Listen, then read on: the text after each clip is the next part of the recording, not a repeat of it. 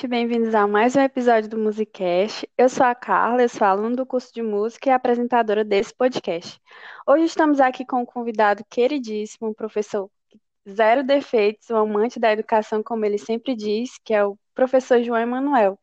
João, se apresente para os nossos ouvintes. Olá a todos, é, agradecer mais uma vez pelo convite aí de participar desse programa é, e compartilhar um pouco dessas ideias, né? Quando fui convidado para falar sobre o perfil, nesse né, programa perfil do Musicast, surgiu várias dúvidas, né? Pô, mas para dar conta desse, desse mundo de coisas, né? Eu me meto em, em várias coisas, né?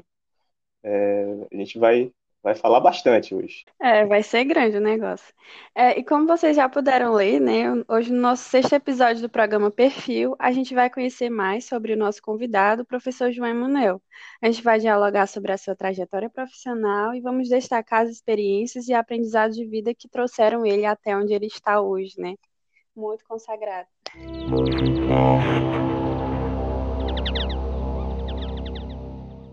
Então, João, primeiramente, né, seja bem-vindo ao Musicast novamente é, e conte pra gente a sua área de atuação no curso de música. Bom, eu entrei no curso de música da UFC Sobral em 2013, né, é, para dar conta das disciplinas pedagógicas em música, né, educação musical brasileira, é, metodologias do ensino de música, estágio supervisionado, né, e aí hoje também estou abraçando outras outras demandas, né, que é na área de, de trabalho de conclusão de curso, né, então, assim, é, eu tento lidar com essa área mais pedagógica e música, né, porque não só é a minha área de investigação, né, como mestrado na formação de professores, mas também acho que é um, um campo né, que eu mais atuo profissionalmente na perspectiva de, de formação de, outro, de inicial na área de música, mas também na perspectiva de formação continuada de professores que já estão na rede. Então, tenho, tenho essa ponte aí com a área de formação muito forte. É, sim, o pessoal até fresca, né? Meus colegas, os colegas da faculdade, que tem semestre que é, as disciplinas quase tudo é com o João. E João, conte pra gente, né? Como foi que começou a sua vivência com a música? Quais foram as suas influências? Como foi que começou esse seu interesse, né, por ser músico? Bom, é, nessa trajetória de formação, né, da área de música, é sempre um caminho bem, bem diversificado, né? Mas eu tive realmente uma sorte, uma sorte danada de nascer numa família, né, que os pais, né, sempre foram amadores dessa prática musical. Então, minha mãe, né, sempre canta, canta e toca violão. Ela até hoje ela canta e toca muito bem, né, na, é, o violão. Então sempre como uma referência, né, nessa nessa nessa área. Ela adora, é, ela tem um jardim assim invejável, né? Então ela fica cantarolando ali para as plantinhas. Eu lembro da minha infância de de estar tá ali ou, né, brincando alguma coisa ali, mas sempre ouvindo ela cantarolar pelos corredores, pelo jardim, né? Então, assim, é uma influência muito forte na, na área musical, né? Fora tem também, acho que, o elo do meu pai, né? Que também sempre tocou violão, né? Ele era, ele era o, o, o responsável ali pro, pelo coro da igreja, né? Da cidade, da matriz. Então, ele sempre levava a gente, né? Eu e minhas duas irmãs, para ficar por ali, né, enquanto ele estava fazendo o acompanhamento do coral. Então, assim, isso é muito forte na minha formação. Fora que toda a família, né, eu lembro de, dos finais de semana, é, as rodas de samba, né, ou as serestas, serenatas que eles faziam é, em alguns dias específicos. Né, então, isso é muito forte. Meu pai também trabalhava com essas bandas de baile, né?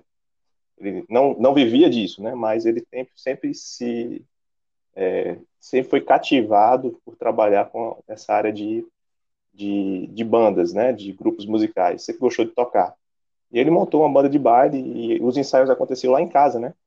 E essa, essa coisa muito rica, né, de ter realmente um, uma sala né, que eles usavam para os ensaios, para a gente, que era é, não só eu e minhas irmãs, né, mas os, os colegas, né, era realmente um grande salão de jogos ali. A gente ficava batucando, mexendo no teclado, mexendo no violão. A gente, assim, perdia, entre aspas, né, várias horas ali brincando com os instrumentos da banda, né? Então, acho que realmente é um, é um lugar privilegiado de ter tido essa, toda essa, essa oportunidade de, de ser incentivado, né, a, a despertar essa curiosidade pela música desde a família. E João, como foi, né, o seu processo de escolha para seguir nessa profissão, né, de ser professor? Você sempre teve convicto disso? Não, é isso que eu quero, é isso que eu vou fazer, ou antes você pensava diferente? Olha, é, eu acho que esse interesse ele nasceu na hora que eu fui despertado da, da licenciatura, né? É tanto que na minha trajetória de formação, né, além dessa família, né, muito muito forte musicalmente falando, é, eu fui buscar por interesse, né, de uma maneira informal, né, dentro da, dos materiais que tinha em casa mesmo, ou revistas, né, de, de famosa Vigu, né, violão e guitarra, que tinha nas bancas, a gente comprava para pegar repertório, para tocar com os amigos, né. Então isso acabou sendo um ponto de partida mas nunca tinha pensado em viver de, como professor de música, né? Então isso na verdade veio, veio posteriormente. Eu é, ingressei no curso de, fiz vários cursos antes da, do curso de licenciatura em música, né? É, o curso de extensão da UES, né? Também tentando entender um pouco mais dessa técnica de como tocar, da, dessa teoria musical, dessa linguagem, né, se apropriar. Teve também a oportunidade de fazer o curso técnico lá na, no, no Cefet, né, antigo Cefet, que hoje é o IFCE lá de Fortaleza, em dois, entre 2004 e 2006, e isso construiu essa bagagem musical, né, às vezes, isso que eu aprendi informalmente, né, com a família e com os amigos, eu fui buscar essa formalidade nesses espaços, mas teve uma mudança na hora que eu entrei no curso de licenciatura em música, em que esse despertar para a docência ele aconteceu a, a, partir das minhas experiências de campo, do estágio é, e das disciplinas né, que incentivavam essas reflexões na área da docência. Então, eu cheguei no curso da graduação muito aquele querendo ser o melhor violonista do Brasil, né? E, e saí é, como um um interessado na área da docência em música. Né? Então, assim, tem uma mudança que foi despertada dentro da graduação do curso de licenciatura lá de, da, da, da Universidade Federal de, do curso de música de Fortaleza, isso no ano de 2006 e terminei em 2009, né? Então, é, esse, eu posso dizer que esse, esse interesse nasceu ali no curso de licenciatura a partir dessas assim, imersões promovidas, provocadas, né, é, dentro desse espaço. Né? Eu lembro de várias disciplinas, como estágio supervisionado, é, da, de, das práticas né, instrumentais e tudo isso, das reflexões que eram feitas né, pelos professores Elvis, Erwin, Gerardo, Marco Túlio, Luiz Botelho, né, e outros, né, que sempre, né, né, meio que induziam, né, a essa, essa, a esse mundo da docência em música.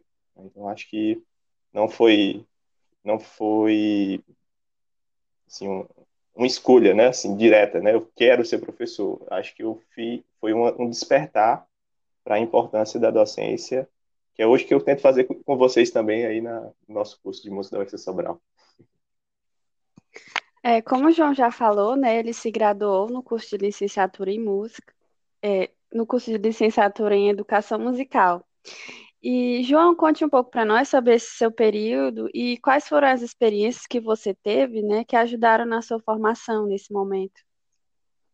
Pronto. É, eu lembro e recordo aqui, Carla, de uma experiência que foi muito marcante para mim, que foi durante o estágio. E esse estágio, por sinal, era não obrigatório, né? Era um estágio na Prefeitura Municipal de Fortaleza, em que eu fui para duas escolas, né, atuar em duas escolas da rede é, municipal, ali bem na região praieira, ali próxima da Praia do Futuro, lá de Fortaleza, e em que eu lembro que eu fiquei bem reticente com relação a essa, experiência, primeiro pela questão da distância, né? Eu sabia que eu ia perder bastante tempo do deslocamento, isso podia até atrasar o desenvolvimento da universidade, porque realmente exigia muito, né? era um curso bem é, focado né, nessa, cobrança para o nosso desenvolvimento musical. E eu lembro do medo, do receio de ir para a sala de aula, de, de assumir uma turma né, dentro da escola básica. E, mas, ao mesmo tempo, eu sabia que daí ia sair um aprendizado que não, ia, não estaria nos livros, né, que não estaria na, na experiência é, que estava ali relatada no âmbito da universidade. Então, acho que foi é, a partir dessa imersão dentro do estágio lá na, na prefeitura de Fortaleza, né, em acordo, né, a, em parceria com a universidade, curso de música de lá, que saiu esse essa predisposição para a docência, para o ensino, né? Na verdade, eu, eu, aprendi a ser professor com meus alunos. Né? Eu acho que a, o interesse deles em aprender foi meio que me conduzindo para o processo de, de eu aprender a ser professor. Né? Então, acho que isso, acho que a, é a beleza que tem da, da educação é isso, né? Você a, aprende é, a gostar da docência porque você é, é, cativado por essa coisa do, do compartilhamento do conhecimento. Né? Então, acho que eu brinco com vocês, mas não deixa de ser verdade, é o brilho nos olhos né, da, dos seus alunos aí que vai fazer com que é, essa docência né, seja realmente é, motivada. Não vai ser uma, um, uma decisão externa, né? Vai ser, na verdade, a decisão é interna, né? Interior. Então, na hora que eu vi, né, o gosto de ver que a evolução da, dos meus alunos, né, nesses anos aí da, durante essa imersão desse estágio, foi a hora que eu defini, bom, eu quero isso para minha vida. Né? Eu gostei e quero seguir tentando fazer esse compartilhamento de conhecimento até eu não poder mais. Tá dando certo, viu? Acho que todo, todos os alunos né, que já tiveram experiência de, de ter aulas com você percebem, né? Esse seu gosto por dar aula, por, por uma paciência assim que absurda com a gente. E realmente faz muita diferença quando você ama o que você faz, né? E é isso que eu sempre percebo, né, quando eu estou nas suas aulas, o seu desejo de que a gente aprenda e que a gente possa passar isso para os nossos alunos também. E é, sobre mais uma experiência, né, agora sobre a sua experiência de mestrado, né, em 2012. Como foi para você esse momento? Olha, primeiro dizer que isso foi estimulado desde a graduação, né? É, tem um, assim, se é que tem um culpado, né? Eu posso dizer que esse culpado é, foi o professor Luiz Botelho, é, porque desde o primeiro dia de aula ele já falava que a gente tinha, não era quatro anos, né, que a graduação né, não se resumia a quatro anos, ela deveria se estender também ao mestrado, doutorado, que somando tudo daria dez anos de curso. Né? Então a gente ficava logo assustado. Eu entrei aqui né, na perspectiva de formar em quatro anos, eu vou levar dez. Né? Mas o que é bacana desse recado logo de cara é que mostrava, né, depois a gente entende, né, mostrava desse cuidado, né, todo professor, todo educador não deveria encerrar, né, ou se resumir a sua graduação no processo de formação. Então, essa busca pelo mestrado, essa busca pelo doutorado, né, ela é sadia para que essa evolução continue, né, a gente ganhe autonomia, a gente ganhe criticidade, né, a gente realmente vire uma liderança é, né, entre os nossos pares para o desenvolvimento daquela daquela área de conhecimento, né? No nosso caso aqui, na área de música, na área de educação musical. E aí, eu lembro quando ele prometia, né, assim, pra gente, assim, oh, você tem 10 anos aqui, é, a gente já, já começava, né, isso todos os alunos que passavam, né, por essa formação, já ficava assim, pensando o que é que, o que, que seria esse mestrado, né, e aí essa curiosidade era, era aguçada, né, então, em alguns momentos, eu lembro de como ele atuava dentro do, da da pós-graduação, né, no mestrado e doutorado. Eu lembro de vários convites que eles faziam, né, tanto ele quanto outros professores, para ir lá na pós-graduação, assistir uma aula, para a gente meio que perder até o medo, né, do que é uma aula de, de mestrado, uma aula né, do doutorado. E eu lembro que a gente ia lá, né, eu, Marcelo, né, e outros colegas, a gente ia lá só para assistir, para ver o que, que era aquilo, né, que mundo era esse que a gente não conhecia. É, e aí, terminando o curso, em 2009, eu lembro que abriu seleção ah, para o mestrado, eram quatro vagas, ou eram três vagas, acho que eram quatro vagas, é. E eu lembro que eu estava brincando, né? A gente sempre trabalhou em colaboração, eu e o Marcelo, né? Não, não só na graduação, né? Mas, assim, eu acho que na, na vida toda. É, é um amigo que eu tenho, assim, pro resto da vida. É, sempre brincou, assim, né? Na época dessa, dessa seleção, disse, ó, são quatro vagas, mas na verdade só são duas, né? Porque uma é minha e uma é tua. A gente ficava é, nessa, nessa colaboração conjunta. Eu lembro da gente estudar, né? Se preparar para a prova, né? Se se, é, se ajudar né, nesse, nesse momento de preparação. E isso foi muito sadio, né? Eu acho que, inclusive, é uma coisa que a gente passa para vocês, né? Eu acho que essa concorrência, né, que às vezes o mundo da arte, né, o mundo das artes é, prega, a gente não tem que comprar essa ideia, não, né? De, acho que é uma vaidade que não corrobora para a melhoria do campo, para a melhoria da área. Acho que a gente tem que aprender a trabalhar em, em compartilho, em colaboração, em conjunto, a gente chega muito mais longe.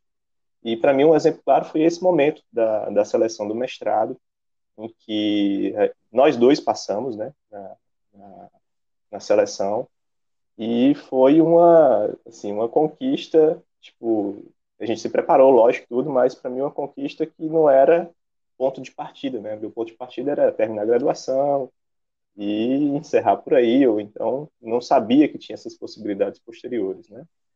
E foi para mim um, um, encantamento entrar na, na pós-graduação. Eu sempre gostei realmente de estudar, né? Assim, sempre fui incentivado na família a, a ir buscar né, mais e mais conhecimento, né? até porque é, é uma, assim, a gente enquanto, né, ser no mundo, né, sabe que, pelo menos meus pais, né, eles sempre pregaram que ó, a educação leva você mais longe.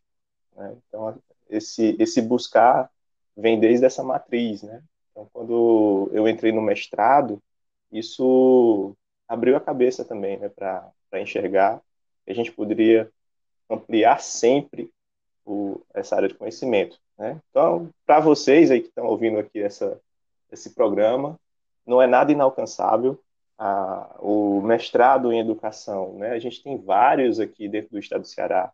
É, mestrado na área de música só vai ter hoje o profissional é, em artes, né? Que é, é o Prof. Arts, é, que abarca a área de música, mas tem também a faculdade de, de educação, que no, no programa, né, tem lá uma linha de educação, currículo e ensino, no, e o eixo chamado ensino de música, que esse que foi o que eu fiz o mestrado e doutorado.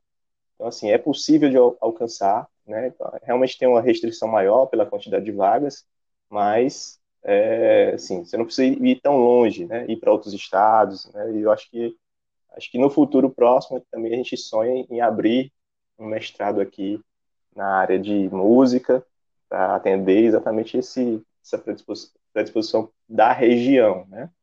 É, é, a gente, assim, quando eu entrei no mestrado, é, primeira coisa, né?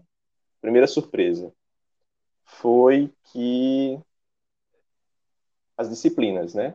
Até para quem não conhece saber, é diferente o mestrado da graduação. Né? Então, o, o mestrado ele tem um, um, um, conjunto de disciplinas obrigatórias bem menor tipo, três, quatro disciplinas, eles são obrigatórias, você tem que cursar, mas as outras são todas, todas optativas, né? Então, você que monta seu currículo, você que faz os dias que você pode ter, que, ou pode, né, ir para a aula.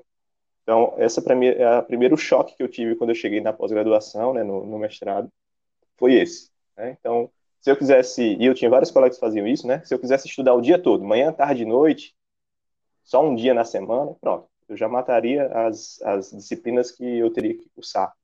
Né? Então, é muita, muitos colegas que vinham de outras cidades faziam isso, né? Inclusive, tipo, do Juazeiro para Fortaleza.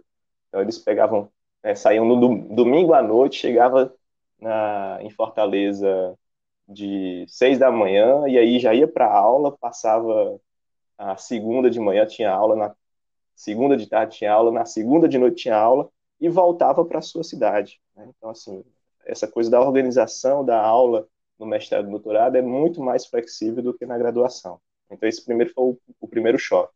O segundo choque foi no que diz respeito à bolsa, né? É, isso porque na época que eu fazia graduação, é, eu, eu tinha uma bolsa que na época era só 300 reais, né? É, e quando foi, eu lembro quando foi no último semestre da bolsa, eu por algum motivo saí ou me desvencilhei, e aí eu fiquei um semestre sem bolsa, né? Então fez falta aqueles 300 reais, né? Nesse último semestre de curso. Mas logo na sequência eu entrei no mestrado, né? E quando eu entrei no mestrado, falaram que tinha bolsa, eu consegui a bolsa, eu fiquei feliz da vida porque pensei que ia ganhar mais 300 reais durante os dois anos de, de mestrado. Só que aí, para minha surpresa, quando eu vejo a, o extrato da conta, eu fiquei assim, o que que deu errado aqui, né? Depositaram a mais, né? Eu vi o valor na época, acho que era R$ 1.200, né? Então, assim, foi a primeira surpresa, né? Então, para quem não sabe, bolsas de mestrado, né? O valor é bem mais significativo, nível de bolsa. Do doutorado, mais ainda, né? Acho que né? deve ser até mais hoje, mas na época era R$ 1.800, então, do doutorado.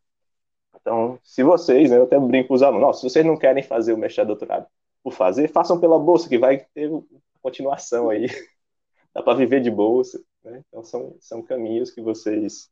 Eu acho que, na verdade, o educador, né? Quem se preocupa com a educação, tem que continuar, né? Essa formação tem que ir além.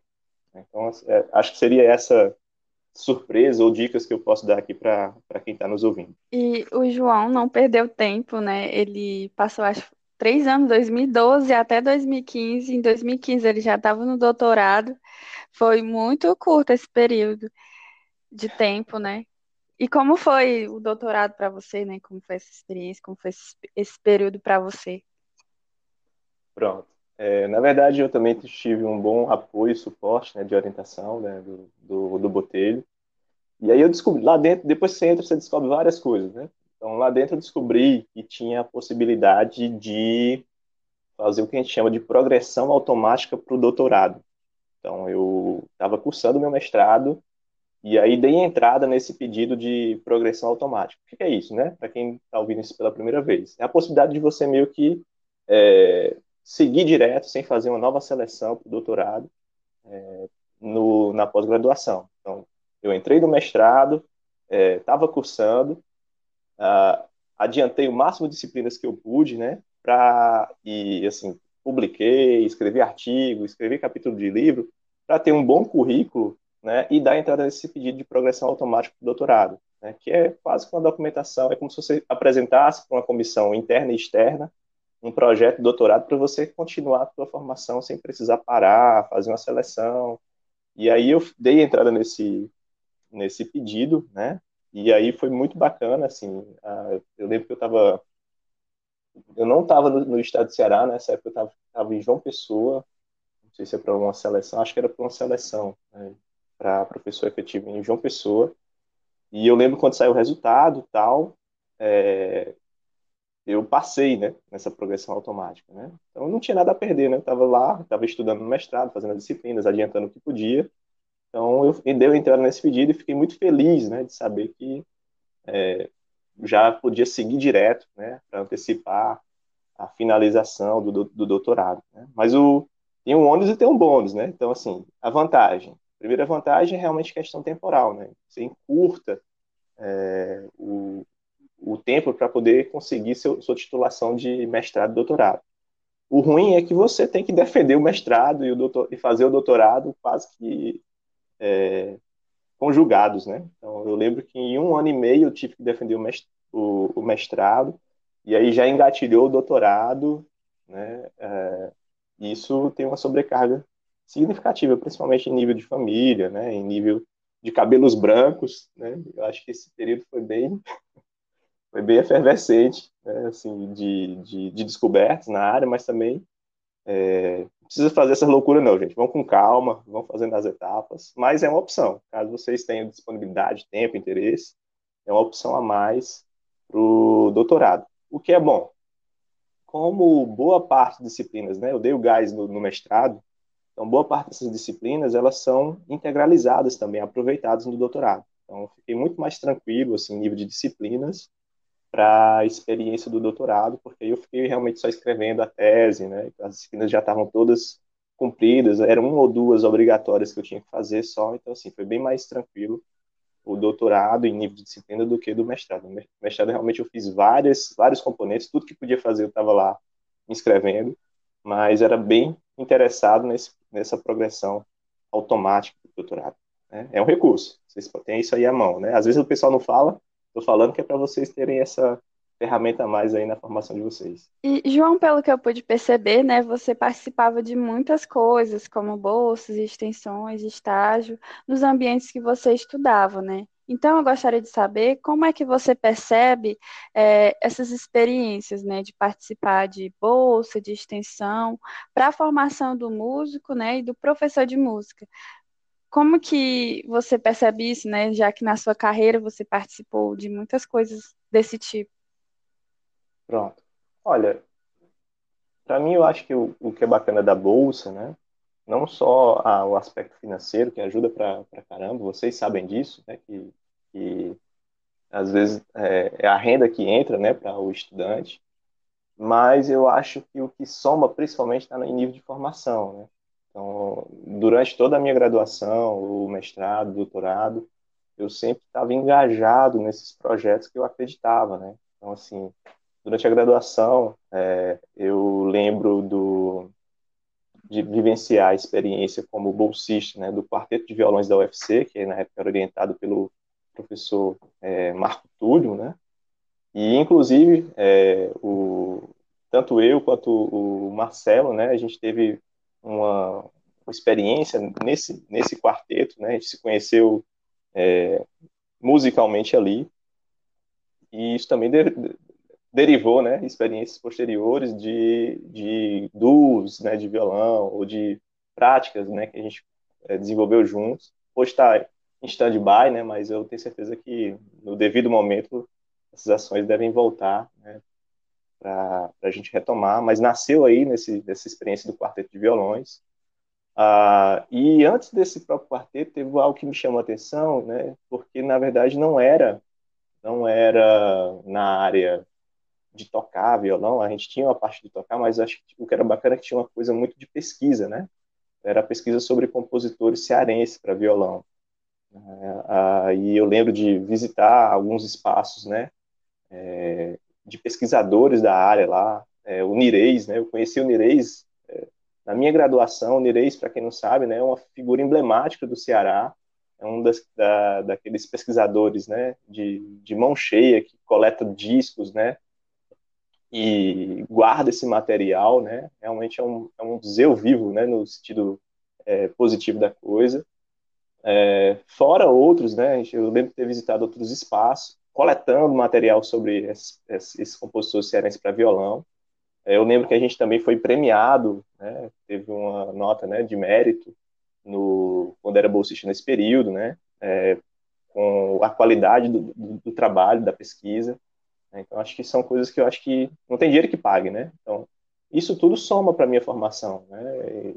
Então, eu levo com muito carinho essas experiências que foram traçadas aí na minha graduação, uh, também como bolsista do mestrado, doutorado, tem um dos componentes chamado estágio de docência, né, em que a gente meio que tem que pagar uma disciplina, né, para em colaboração com algum professor. Eu lembro que eu o meu, meu tema do estágio, né, é, do, do mestrado, envolvia o estágio. Então, eu fui fazer um estágio é, de docência dentro do componente de estágio lá em Fortaleza, para entender como é que era feito, né, e isso tudo somou para minha qualificação profissional.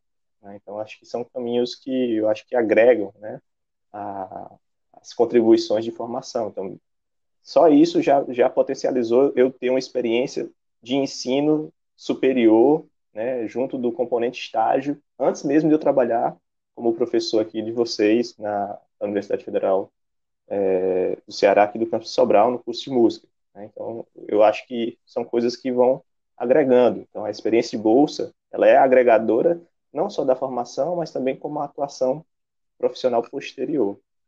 Então, a gente tem que aproveitar. Sim, eu concordo. Eu já tive experiência, né, de participar de de duas bolsas, é, foi duas bolsas na, na universidade e fizeram com que eu crescesse muito, né, como pessoa, como profissional, e ajudou muito na minha formação. E essa, pergun essa pergunta que eu vou fazer agora, eu sempre me surpreendo, né, com os locais que os professores já trabalharam. Por exemplo, no programa do Perfil, né, do Wenderson, ele já trabalhou com bebês, né, com educação musical, da, fazendo os bebês dormir, essas coisas. E, é, João, fale para nós um pouco desses locais que você trabalhou como músico e como professor de música. Gente, vocês não vão acreditar que é, são várias experiências que somam né, para a gente ser o que a gente é hoje, né?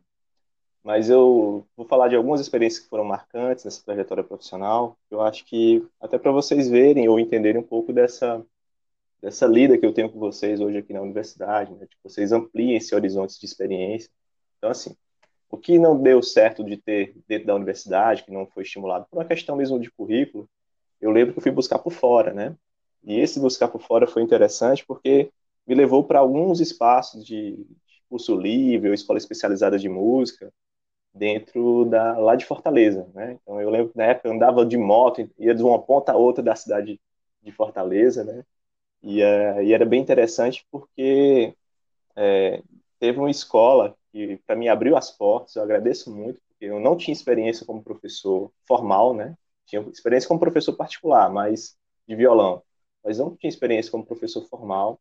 E assim, eu trabalhava assim na parte de é, ensino de violão, de teclado, de flauta, de canto, era o que botasse eu fazia. Né? Por quê? Porque eu queria aprender a ser um melhor profissional. Né? Então, não se pagava, assim, na época, para mim era, não, é, não era realmente pelo dinheiro nesse momento, né? Estava ali para aprender a ser professor. Né? Então, o, o, o, valor que se pagava não, não pagava nem o deslocamento para ir dar essa aula. Mas o que eu achava interessantíssimo, eu saía ali energizado, né? Era com o feedback dos alunos, né? Então, eu trabalhei com nessa escola, é, nessa primeira escola, é, com idoso, né, com criança, né, como dar aula para criança, como dar aula para idoso, saía né, da criança para o idoso, né? Então isso para mim a lida pedagógica, didática, era um, era um, um mundo de descoberta.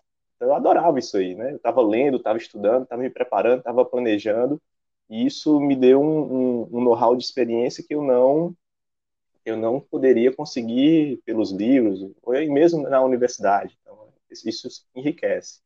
Tem uma outra experiência que eu acho que é fenomenal, foi numa escola que eu, até hoje eu tenho muito carinho, né? É a escola Tom Maior, né? É, infelizmente já encerrou suas atividades lá em Fortaleza, mas foi uma escola que foi para mim um lugar de aprendizagem mesmo, né? Era na perspectiva de aula individual, né, ou aula de grupo, de música, mas para mim foi uma conquista, né? Então, construí todo um currículo de como dar aula de violão, né? Seja ele individual ou em grupo, ali naquele espaço. Fora as outras experiências, né? Como trabalhar dificuldade dos alunos, né? Dificuldade de afinação, é, dificuldade de ritmo, é, é o, às vezes lidar com a relação pai-aluno, né? Era o pai que queria que a criança aprendesse música, mas né, o filho não queria aprender. Então tudo isso foi foi um conjunto de experiências que se somaram para o meu ser profissional hoje. Né? Então acho que são são coisas que é, realmente me marcaram na, na, trajetória é, de formação. Fora outras coisas, como aula particular de violão. Eu lembro de sair, estava aqui na, na, ali pelo lado da Aldeota, saía, pegava minha motinha, ia lá para o lado da, da praia do futuro, né, para dar aula de violão particular. Então, isso tudo são coisas que eu acho que, assim, experiência, né? Ralei, né? Ralei bastante para para saber né, como lidar com essa questão do ensino, saber como é, conquistar o meu aluno né, no que diz respeito à, à prática do, do, instrumento que estava sendo ensinado. E outra experiência, Carla, que eu posso te falar é com relação a, a uma experiência em uma escola de educação infantil, é, com, é, com crianças de um ano até seis anos, né? Então, essa experiência para mim foi muito marcante, porque é a mesma coisa, eu não tinha isso dentro da universidade, não tive isso nos meus estágios, e aí eu fui atrás dessa experiência só para saber como é que é, só para saber como é que como é que eu lidava com esse público, né? E era um outro professor que nascia ali, né? tipo, de como lidar com bebês, né? Como tocar música para as crianças, como trazer jogos para esse público-alvo, né? É, e aí eu tive que me reinventar, né? Quando vocês têm a experiência de educação infantil, né? Você já conhece o, o outro professor, né? O professor que teve esse know-how de experiência lá em Fortaleza, e eu tento passar o máximo para compartilhar com vocês, né? Para vocês não partirem do zero como eu tive que partir, né? Então são são caminhos, né? Então isso em nível de, assim, de curso livre, escolas, escolas especializadas, né? Mas eu também tenho que narrar uma outra experiência profissional que aconteceu antes de eu chegar aqui na, no campus de Sobral, que eu passei é, como professor efetivo é, lá no Instituto Federal da Paraíba, no campus de Princesa Isabel. Né? Foi uma experiência bem curta, mas foi, foi para mim bem significativa, porque eu estava dando aula já no ensino profissionalizante, técnico, superior, lá de uma cidadezinha bem pequenininha, 15 mil habitantes, e já tinha um, um polo né, de, de Instituto Federal, e isso acho é, genial, né, a gente ter um, um, um curso, uma universidade, uma, um, assim, uma população tão pequena, então já é uma coisa que atrai a, assim, a, os, o interesse dos alunos que estão lá no ensino médio, então eu achava isso fenomenal, mas foi bem curta, né? Foi, foram apenas três meses com o professor, mas foi bar, marcante, porque foi ali que eu também aprendi a lidar com o público é, pós-ensino médio, né? O público de ensino superior, né? É, são, eram alunos que saíam da, do ensino médio ou estavam fazendo esse, misto, né? Ensino médio profissionalizante, é, e o tato era outro.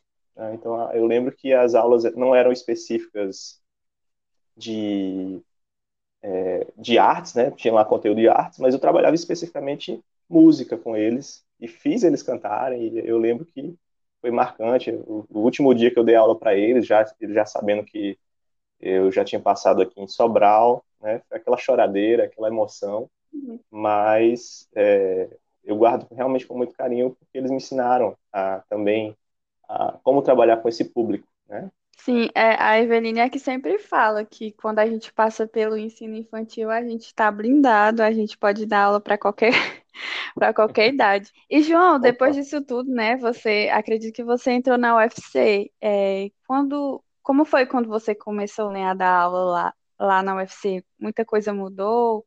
É, como é que é praticar a docência lá? Pronto. Assim, é, eu acho que o que é bacana é, Carla, no que diz respeito aqui da UFC, é, eu acho que eu, eu me sinto muito realizado, né, como professor aqui no campus de Sobral. É, primeiro porque eu fui formado no curso de música da UFC, no primeiro curso de música da UFC, na, é, da, na, na, turma, né, de, assim, a turma, a primeira turma que ingressou, e voltar para essa casa, né, para a UFC, para também contribuir com essa formação, com a ampliação dessa formação de outros sujeitos, para mim eu estou num lugar muito, assim, muito confortável, né? Assim, de, de tentar retribuir um pouco disso que eu ganhei, né? Nessas experiências somadas lá na minha formação. Então, assim, eu, eu, eu fico realmente satisfeito de de estar tá aqui e ao mesmo tempo que Sobral foi uma assim, realmente muito acolhedor, né? Como como lugar, né? Como já é o lugar que eu é, realmente possuo minha casa, né? Meu bem-estar aqui, é, me abriu os braços, né? Não só a equipe, o colegiado, né? Do, do curso de música, todo mundo muito predisposto para fazer um, algo diferencial aqui pela comunidade de Sobral e região, mas é, com relação à parte dos alunos, mais ainda, né? Assim, eu, eu, eu me sinto acolhido pelos colegas professores, me sinto acole, acolhido pelo, pela equipe né, dos discentes. Né? Então, eu, realmente eu, eu tenho. É, o meu sentimento é de, de gratidão e de realização de estar aqui tentando fazer um trabalho é, o melhor possível, nas condições possíveis que a gente tiver. Né? Então, eu fico encantado né, que a gente tem uma experiência é, de estágio supervisionado que vocês têm, né? E vocês se engajam, vocês se dedicam, vocês se comprometem com essa, com essa experiência, né?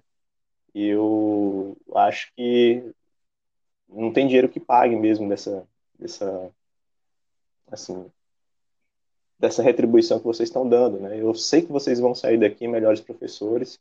E meu sonho né, de consumo é isso, né? Que enxergar vocês é, não é que vocês repitam ou repliquem só o que vocês aprenderam comigo ou com outros colegas, né? Mas né, meu sonho de consumo é que vocês sejam realmente melhores professores do que nós, né?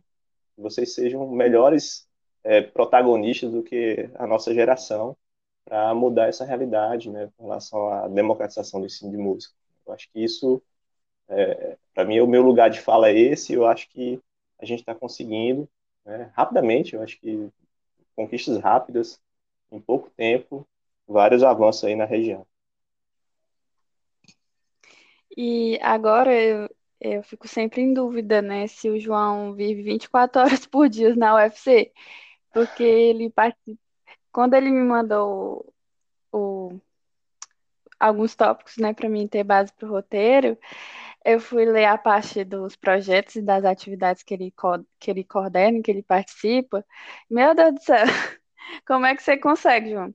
É, mas fale um pouco mais sobre esses projetos que você está coordenando na, e que você integra na UFC. Quando eu cheguei aqui em 2013, né, então já existia a linha do Pesquisamos, o Marco né, já estava à frente desse projeto, e eu lembro que ele é, me convidou para coordenar a linha de formação e atuação de professores em música. Né? Eu achei ótimo, máximo, que isso aí casava diretamente com, com a minha lida né, com a experiência do estágio supervisionado. Então, desde lá, a gente vem conduzindo algumas pesquisas, inclusive alguns TCCs, né? Tem muito dessa pegada nessa nessa linha, né? Do Genilson, é, que ah, bom, o Genilson, né? Que fala também sobre essa experiência do estágio, né? E uh, tem tem esse caminho, então foi foi aí que a gente partiu essa essa premissa, né? De formação de professores.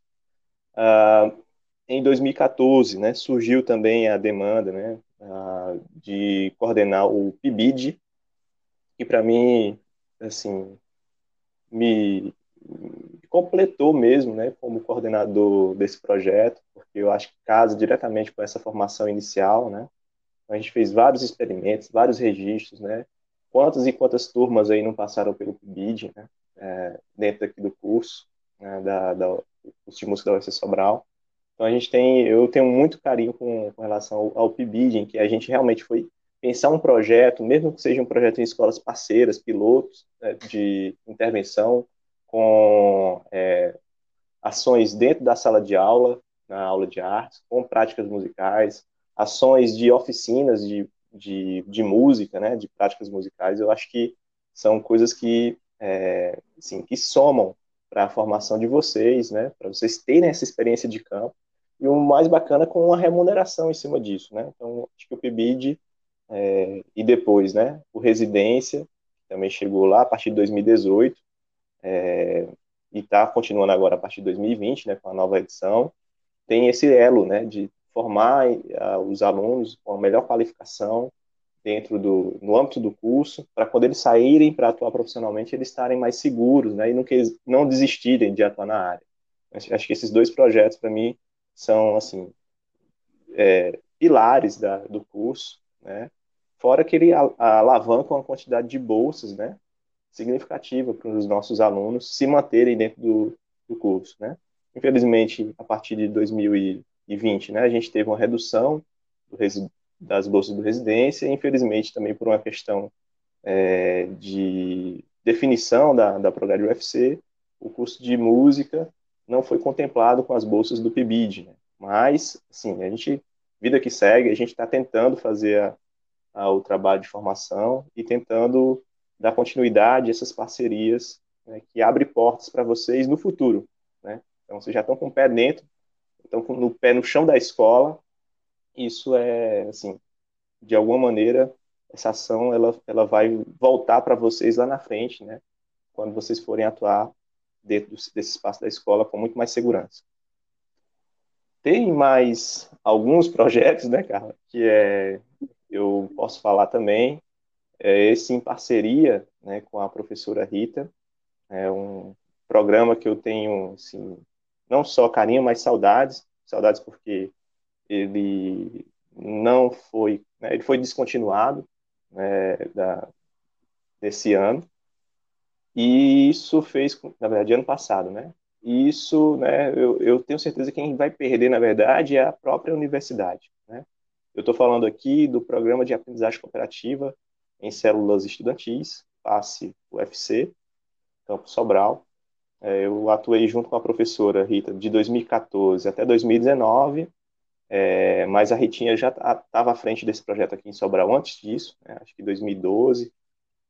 E o que era bonito de ver era o protagonismo, e essa é palavra-chave da, da aprendizagem cooperativa, era o protagonismo dos alunos. Né? Então, tenho certeza que a, a sua turma, por exemplo, vivenciou várias atividades, seja de célula de aprendizagem, é, seja de ações né, de interação que eram promovidas pelo projeto. Né? Então, assim, era um projeto muito bonito. Né? Eu espero que, né, no devido tempo, essas ações elas retomem, né? É, mas o que eu as, o que eu guardo aqui dessa experiência são as, as memórias boas, né? É, e, e, a esperança de que a gente tenha uma gestão que apoie a continuidade das ações da aprendizagem cooperativa dentro da universidade no futuro. Em 2018, é, tem um projeto que é, foi encabeçado né, por, pelo Marcelo e por mim, é, chamado Música na Escola, em que iniciou em 2018 com a perspectiva dos recitais didáticos, que é uma estratégia muito simples, né? De aproveitar os grupos artísticos que tem na universidade e levar para fazer recital é, com, nas escolas básicas. Né? Então, ele nasceu dessa premissa simples, em acordo com a, a Secretaria de Educação de Sobral, representada pelo professor Ebert, e foi muito bem aceito, não só pela gestão, como também pela escola, como também pelos alunos. Né? Então, assim, eu acho que é, foi uma relação satisfatória para todos os envolvidos. Ah, e aí, em 2019, a gente, por enxergar né, é, a ideia da, da perspectiva de ampliar a formação continuada dos professores da rede, pensou numa derivação né, desse projeto que originou né, o eixo de formação, né, que é, hoje está à frente, não eu coordenando, mas, na verdade, eu digo que ele é feito a muitas mãos, né, tá, tá o Crispim, tá a Milena, tá a Karine, tá a Clara, tá o Jamie, e tá a Rose, que está afastada nesse momento, mas também está conosco aí, tentando, desde o começo, fazer esse projeto andar. E foi muito lindo de ver os resultados disso acontecer, porque aconteceu de uma maneira muito rápida, né? Então, a gente fez oficinas, a gente fez palestras, né? Hoje vocês podem acompanhar nessa pandemia o que originou, né, a, a proposta do, do programa virtual dos diálogos musicais, né, que não parou. A gente continua desenvolvendo é, materiais pedagógicos voltados para os professores de arte, né, a, produzindo artigo. Né? Então, aqui a gente já falou no outro programa, não vou detalhar. Qualquer coisa, vejam ou escutem o programa com o, a equipe do Música na Escola de Formação. Vocês vão ter mais detalhes. É, bom, e aí culmina na ideia de da graduação seria muito isso, né? Aí fecha com a experiência da pós-graduação que eu estou tendo desde 2018, é, com orientação de, de mestrado, né? Tem dois orientandos de mestrado, né? A Mazé e o Geneilson, que é, eu estou aprendendo também a lidar com esse perfil de orientação dentro da pós-graduação, né? Então é uma coisa nova para mim, estou gostando, não só pela experiência de orientar, mas também pela experiência de ofertar disciplinas dentro desse espaço, é, porque lá é, a gente também faz disciplinas nesse formato é, em colaboração, né? Então, não dou a minha aula sozinho, isolado. Eu, geralmente, a gente faz uma disciplina coletiva, em que eu fico responsável por uma parte, um colega fica responsável por outra parte, e a gente consegue fazer a integração é, com os discentes, né? Fora as ações que são feitas, né, de seminários internacionais, aula à distância, então tem um conjunto de aprendizagem que acontecem aí nessa, nessa pós-graduação. E atualmente, né, para acho que para fechar esse currículo nota 10, é, você agora é coordenador regional Nordeste, né, da ABEM, que é a Associação Brasileira de Educação Musical. É, como está sendo nesse momento, né? Meu Deus do céu, João, é, é demais. É responsabilidade, né? Mais uma responsabilidade. Mas quando veio o convite, é, acolhi com muito carinho também, porque essa coisa, né? Se a gente quer mudar essa, esse cenário, né? De aprimorar essa, assim, essa capilaridade do, da inserção do ensino de música no contexto escolar, nas comunidades, a gente tem que assumir também essas, esses lugares de fala, né? Então, ah, ah bem, eu já estava atuando como coordenador da, da estadual é, desde 2018 e já estava tentando aprender como é que é essa responsabilidade como coordenador estadual e aí veio o convite para atuar como coordenador regional é, abre horizonte, abre a cabeça mesmo, né? Porque a gente está muito situado, trabalhar né, no nosso curso, nossa graduação, e aí quando há uma comunicação em nível né, mais macro, né? Então, é, de entrar em contato com professores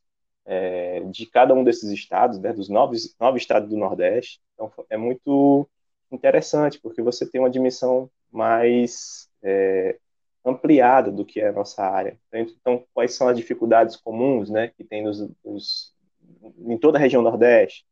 Então, ter esse diálogo fluente, né, como nessa função né, de coordenador regional, faz com que eu entre em contato com esses profissionais, né, articule né, pontes entre, entre estados ou articule pontes né, para a gente alavancar a área e hoje a gente está fazendo, faço até o convite, até dia 1 de setembro, a gente está com o edital de chamadas, né? É o, o evento da ABEM pela primeira vez, vai acontecer de modo virtual.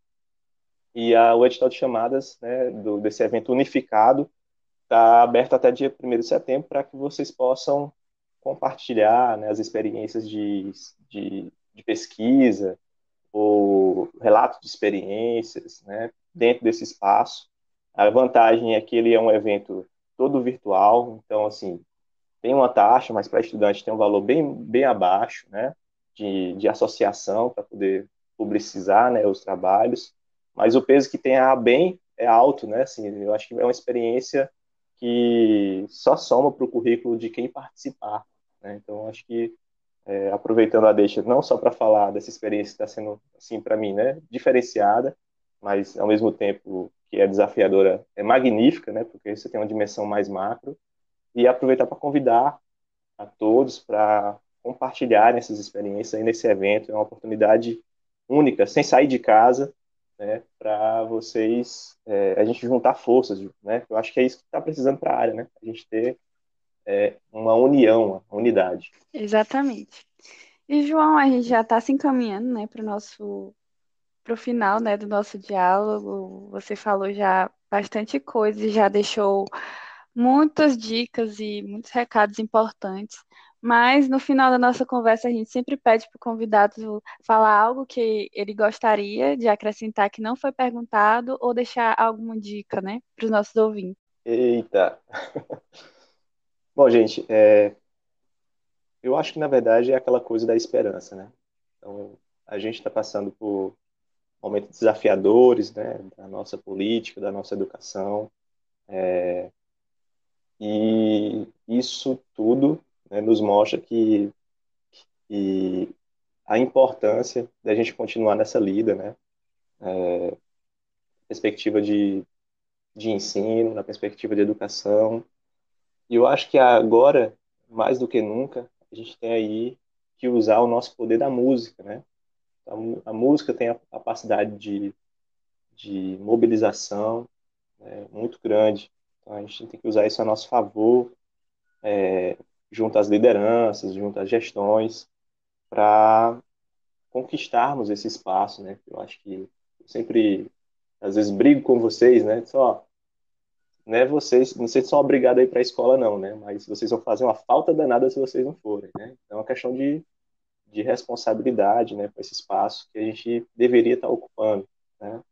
Então, eu sempre vou fazer, você vou estar aqui, né, lembrando a vocês da importância de, da, da perspectiva de a gente ocupar o espaço da escola como profissional, e ocupar bem com, com qualificação, é, porque eu acho que é ali que a gente vai mudar um pouco nossa cena né, de, de mudança de, de, dessa realidade. Né? Então, ao mesmo tempo que eu acho que a gente precisa da escola para mudar esse cenário da área de musical, do reconhecimento social, o inverso também é, procede. Né? Então, a escola também precisa das artes. A escola precisa da gente lá dentro. Né? Então, é, essa escola que está mais engessada, conteudista, reprodutivista, ela precisa das artes para se renovar. Ela precisa da gente para também ter essa nova perspectiva de o que, que vai ser desse, assim, desse, desses cidadãos que vão se formar aí no futuro, né? E eu acho que a arte tem muito a ensinar no que diz respeito à possibilidade de juntar forças, né, de, de que eu preciso do outro, é, mas eu acho que o recado maior que a arte pode dar hoje é a ideia de inventividade, de criatividade, né, de inovação.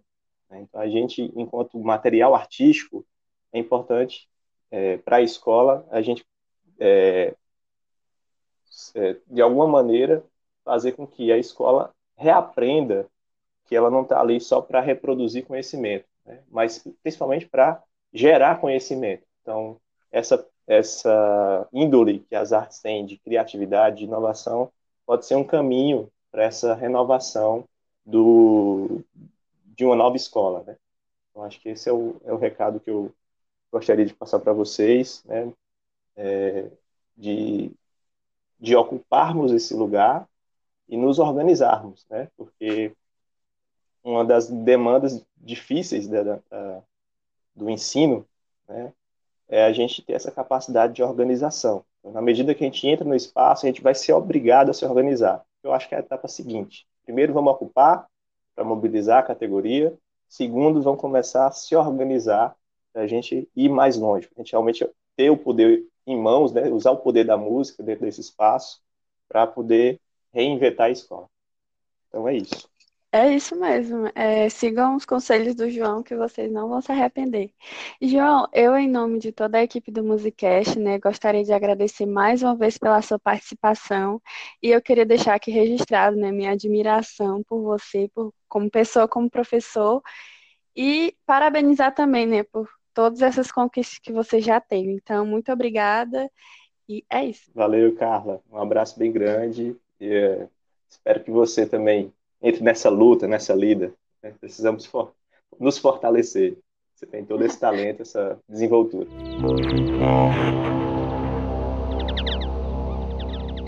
E você, ouvinte, pode entrar em contato com a gente, mandando dúvidas, sugestões e comentários para os nossos canais de comunicação.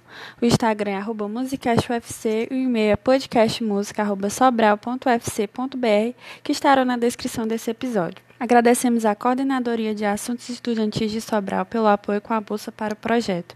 Este podcast é a realização do curso de música da Universidade Federal do Ceará, campus de Sobral. Participaram e contribuíram com este episódio como convidados João Emanuel, roteiro e apresentação Carla Viana, edição Matheus Elildo, trilha sonora Caio Viana e Rodrigo Gadelha, social mídia Fran Nascimento e coordenação geral Marcelo Matheus.